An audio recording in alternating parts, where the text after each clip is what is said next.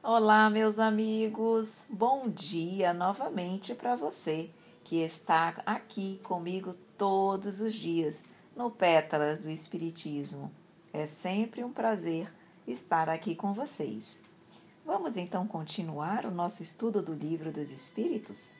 Vamos ver a questão número 30, ainda falando dos elementos gerais do universo, propriedades da matéria.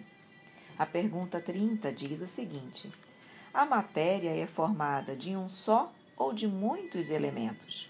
Resposta: De um só elemento primitivo. Os corpos que considerais simples não são verdadeiros elementos, são transformações da matéria primitiva.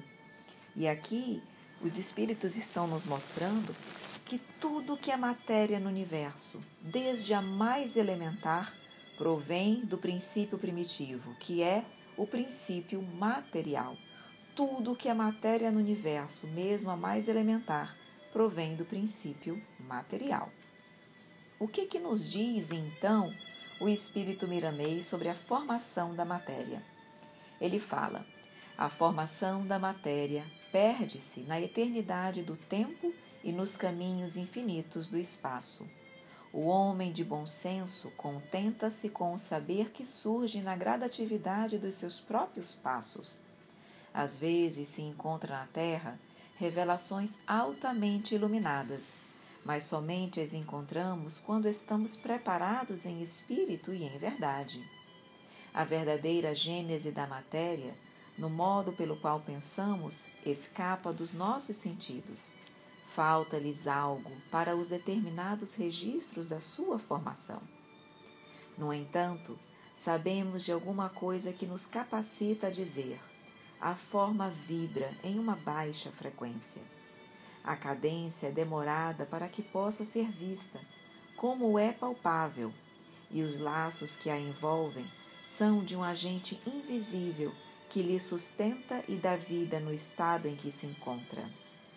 Quem pensa e fala que a matéria está morta, não descobriu que também faz parte dos mortos de espírito. Nada tem a inércia total. A vida palpita em tudo, com grande empenho de expressar o Criador. Tudo que pensarmos ser matéria primitiva, longe está da verdade. Ainda estamos no princípio dos estudos sobre ela. Se o macrocosmo é infinito, o microcosmo obedece à mesma lei.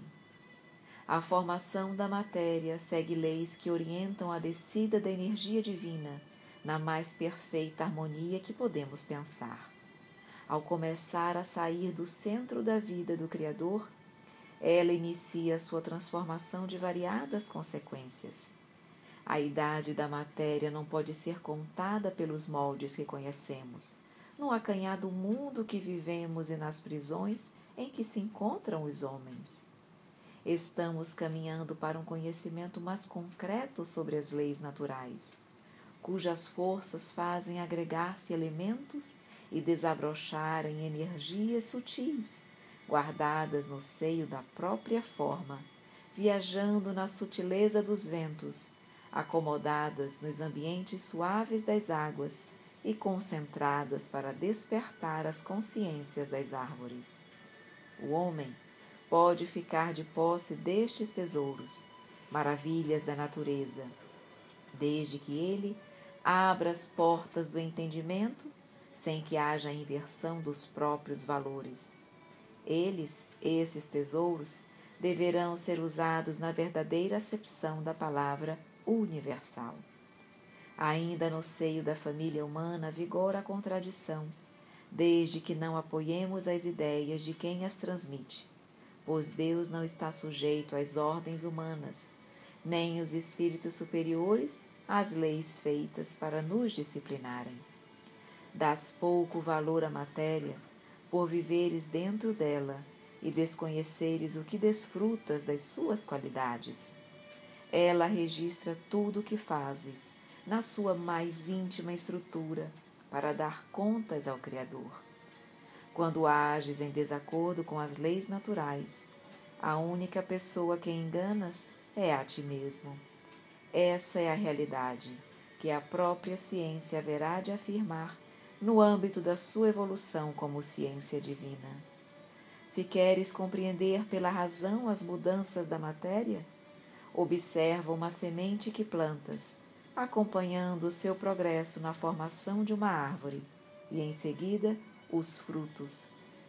Nas entranhas da mãe, no aproveitamento das energias que nela são armazenadas, gera-se o corpo do filho, o mais perfeito aparelho surgido na terra. O que fizemos para que isso acontecesse? A transformação da matéria é um milagre, fenômeno esse ainda por desvendar. Os agentes deste acontecimento são os espíritos que aprenderam a amar, estudando o amor como uma ciência do mais alto valor espiritual. Vamos dar as mãos, inteligências presas na carne e livres em espírito, para que a escola do amor cresça em todos os rumos e estimule o coração a viver essa virtude incomparável. É isso, meus amores. Vamos viver o amor, vamos viver essa virtude incomparável. Através do amor, tudo o mais se desdobra à nossa frente. E de forma tão simples, de forma tão tranquila, de forma tão natural e espontânea. Porque através do amor, tudo fica mais claro, tudo fica mais nítido e temos condições de compreender o que hoje não conseguimos. Mais uma vez, meus amigos, a mensagem final é sempre a mesma: amor. Vamos amar, amar sempre, amar cada vez mais. E é isso que eu desejo para você no dia de hoje. Muito amor para você. Amigos queridos, desejam sempre tudo de bom. Um dia de luz, um dia de paz, um dia de amor. E para você que ainda não recebe as nossas pétalas, envie-nos uma mensagem para o número 92 o DDD 99191 9595. Um grande beijo, amigos queridos, e até amanhã.